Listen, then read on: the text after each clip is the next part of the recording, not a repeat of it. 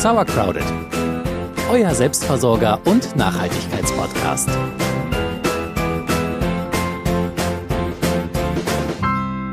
Es ist Herbst und vielleicht kennt ihr das ja, der Komposthaufen ist voll, zumindest bei uns. Äh, Mulch ist überall verteilt, selbst in den wilden Ecken haben wir schon äh, alles voll und wir haben trotzdem noch Material übrig.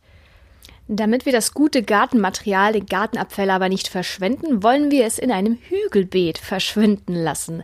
Das ist unser Plan für heute. Und damit nochmal herzlich willkommen zu Sauerkraut, eurem Selbstversorger- und Nachhaltigkeitspodcast. Ich bin Celia. Und ich bin Jule. Wir erzählen euch heute also ein bisschen was, wie ihr sinnvoll eure Gartenabfälle verschwinden lassen könnt, wie ihr hoch hinausgehen könnt mit einem Beet. Und dazu wollen wir euch eine Schritt-für-Schritt-Anleitung geben, ganz kurz eine Vorbereitung, die ihr treffen solltet. Und dann natürlich auch, was sind Vor- und Nachteile eines solchen Hügelbeetes und womit könnt ihr es denn überhaupt bepflanzen. Wir beginnen vielleicht zuallererst einmal mit der Vorbereitung eines Hügelbeetes. Jule war so fleißig und hat schon richtig geackert. Was hast du beachtet im Vorfeld, bevor du überhaupt angefangen hast?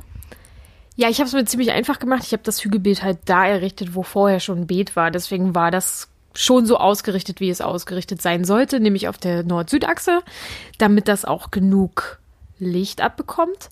Äh, dann solltet ihr wie bei einem normalen Beet darauf achten, dass es nicht zu breit ist, also so, dass ihr von beiden Seiten gut an die Mitte rankommt, also nicht breiter als 1,40. Wir sind kleine Menschen, ich hab, bin so zwischen 1 1,30, 1,40. Äh, wenn ihr sehr groß seid, könnt ihr es auch 1,60 breit machen. Aber achtet immer drauf, ihr müsst in der Mitte auch noch ankommen können.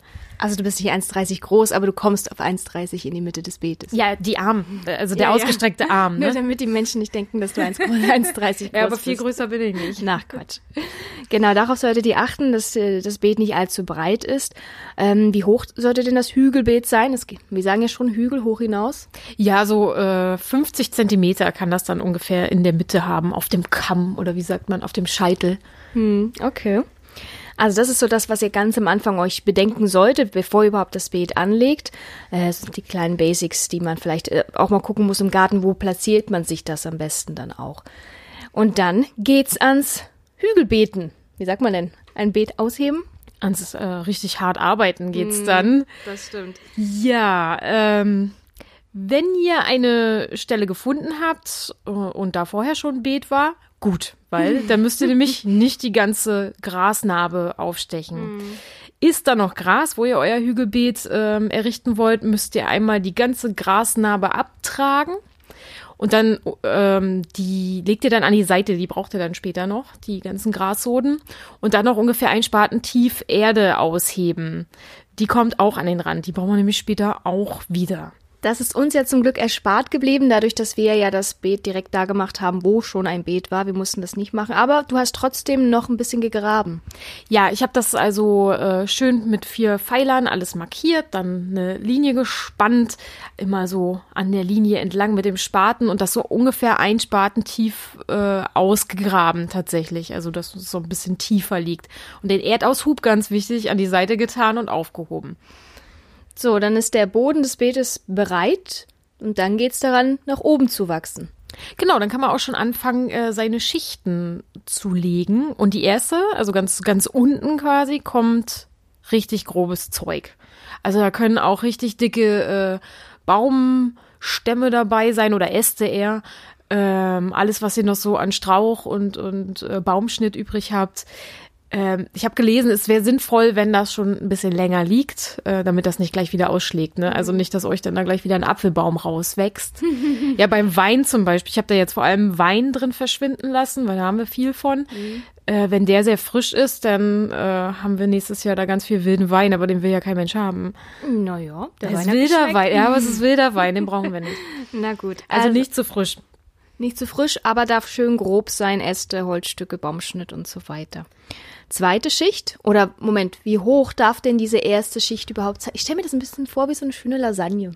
Ich bin wieder, vielleicht habe ich Hunger. Äh, Schicht für Schicht, wie groß darf denn die erste Schicht? Wie hoch darf die sein? Ja, ist genau wie eine Lasagne eigentlich, nur das kommt keine Soße drauf. Äh, wir schweifen ab. Ja, ja die, äh, ihr könnt das ungefähr so 40 Zentimeter hoch äh, stapeln. Da, also das sollte schon auch so eine Hügelform erkennbar sein, ne? Also, Mhm. dass es in der Mitte ist es natürlich ein bisschen höher als an den Seiten und so, aber so die Mitte äh, auf dem Scheitel, das können so ungefähr 40 Zentimeter werden, weil das sackt ja nachher auch noch runter. Ich bin jetzt kein Arithmetik-Profi, aber wenn das Hügelbeet 50 Zentimeter sein soll und die erste Schicht 40 Zentimeter, dann ist ja eigentlich vier Fünftel des Beetes die erste Schicht. Nein, weil, wie ich gerade schon gesagt habe, es sackt ja noch runter, weil du Naja. schmeißt ja nachher immer noch mehr rauf und dann das grobe Material, da ist ja sehr viel Luft dazwischen. Mhm. Und das wird dann schon noch ein bisschen gestaucht. Also lass das nachher noch 25 Zentimeter hoch sein. Ach so, na gut. Mann, und ich dachte schon. Okay, so, wir sind ja, wieder... fertig. Ganz Erde drauf, fertig. So, Moment. Also, wir waren bei der ersten Schicht, das grobe Material, das ist dann drauf.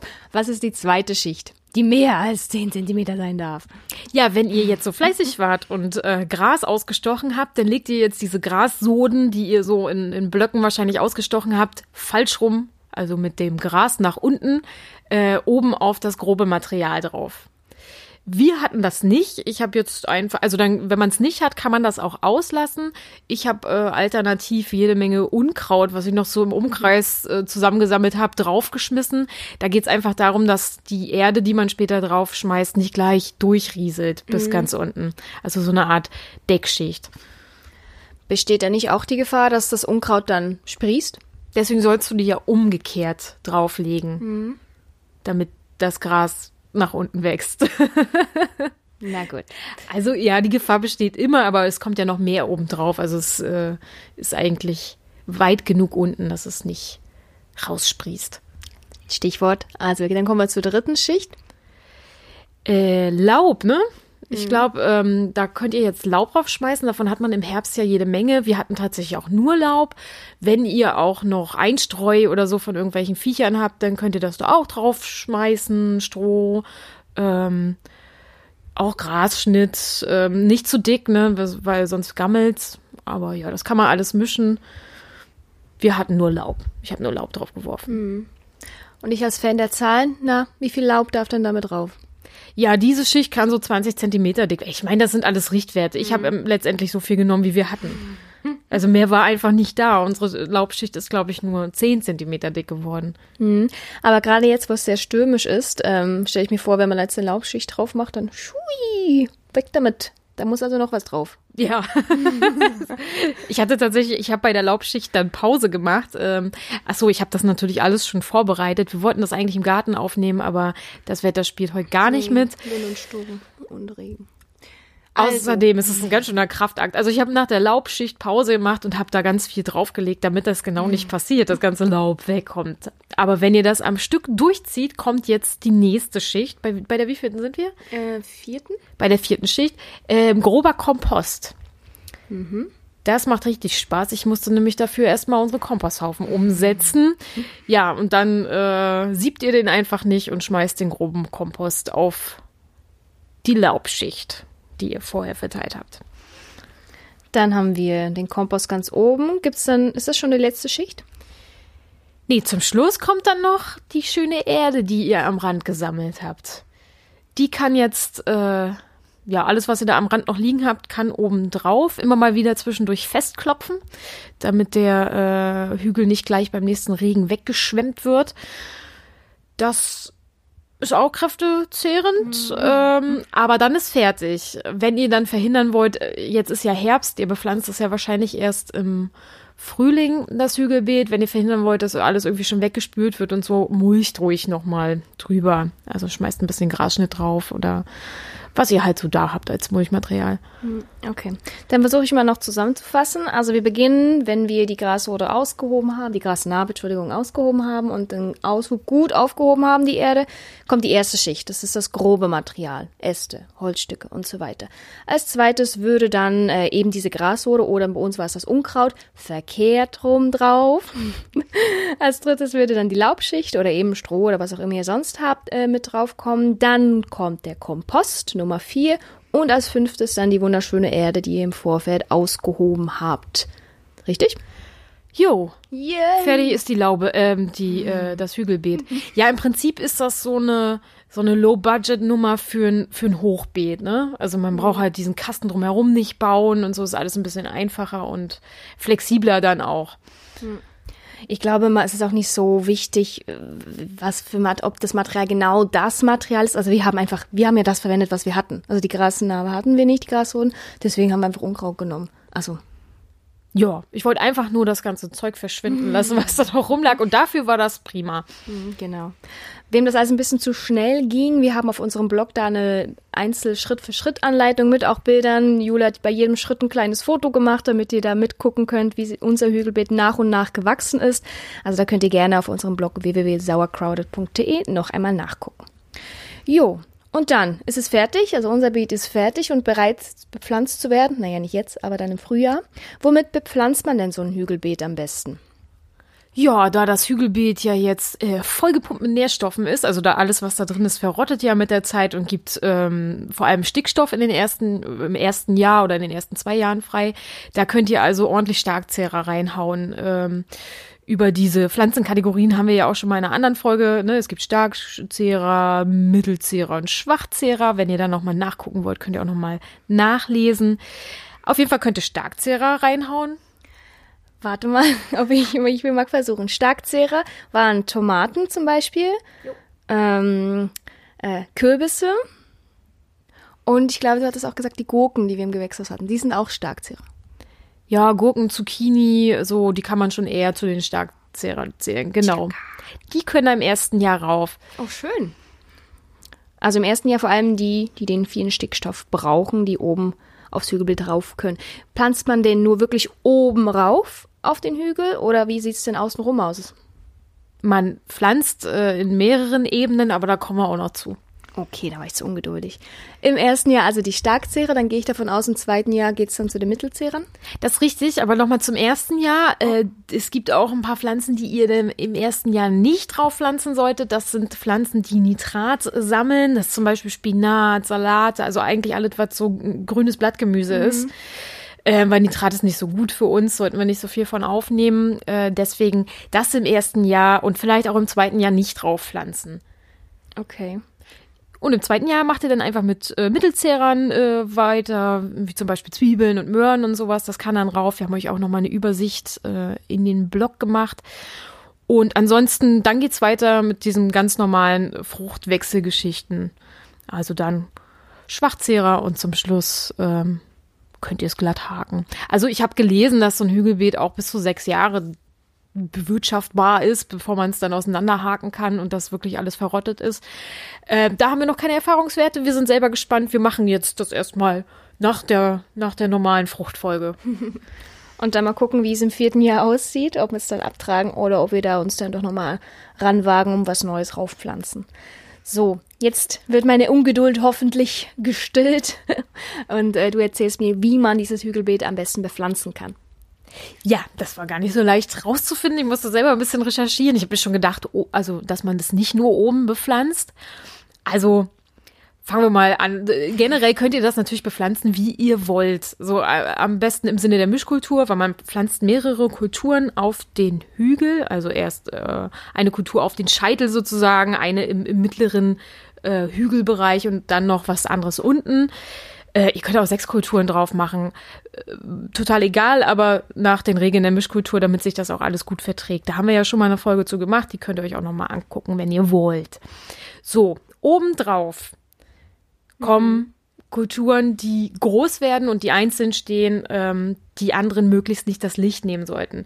Wenn ihr jetzt zum Beispiel eine Tomate oben drauf pflanzt, was gut möglich wäre, was ein Starkzehrer und steht so für sich alleine, solltet ihr die ans Nordende pflanzen, weil sie sonst, wenn sie vorne steht auf dem Hügel, natürlich den die Schatten wegnimmt, ja. äh, nach hinten wirft. Ja. Ansonsten könnt ihr oben so einzelne Kohlköpfchen pflanzen oder so alles, was so ein bisschen solo steht. Also ganz oben im Norden Tomaten, Kohl. Hast du vielleicht noch ein paar Beispiele? Für oben Ja, ganz oben. Theoretisch könnte man wahrscheinlich auch eine Zucchini draufstellen. Mir wäre die jetzt zu breit. ja. Ähm, was steht denn noch so gut? Solo, Paprika, ähm, Auberginen. Okay. Ja, so. Das ist ganz, ganz oben am Scheitel. Wie sieht's denn so im mittleren Bereich aus? Genau, so drumherum, da sollten Pflanzen stehen, die die Erde gut festhalten, weil sonst spürt euch das ja alles von dem Hügel runter.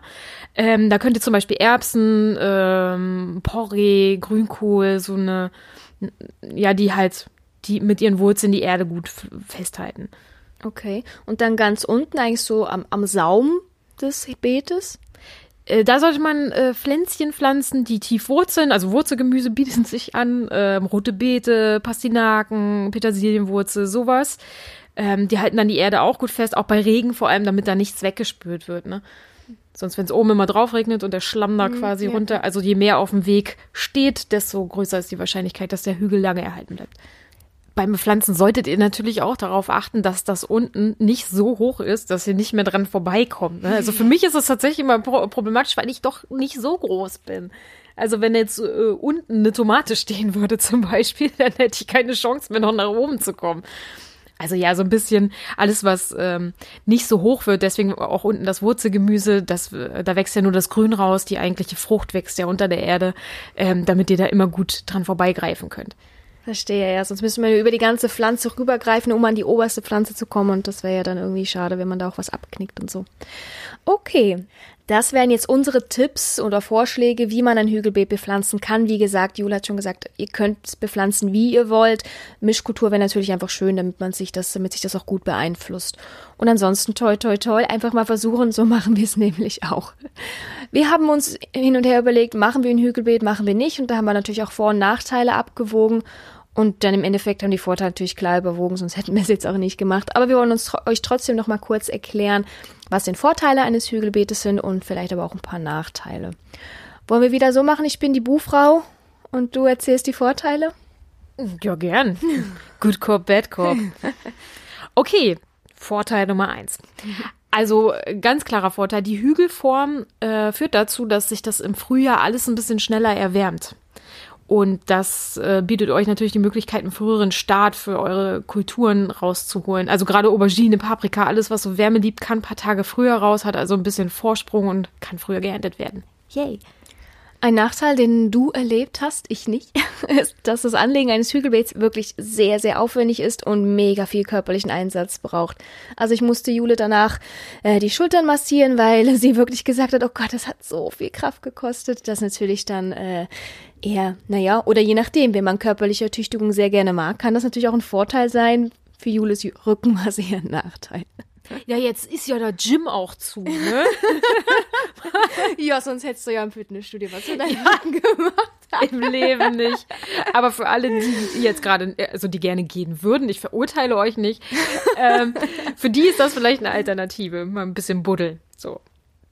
Kommt zum zweiten Vorteil.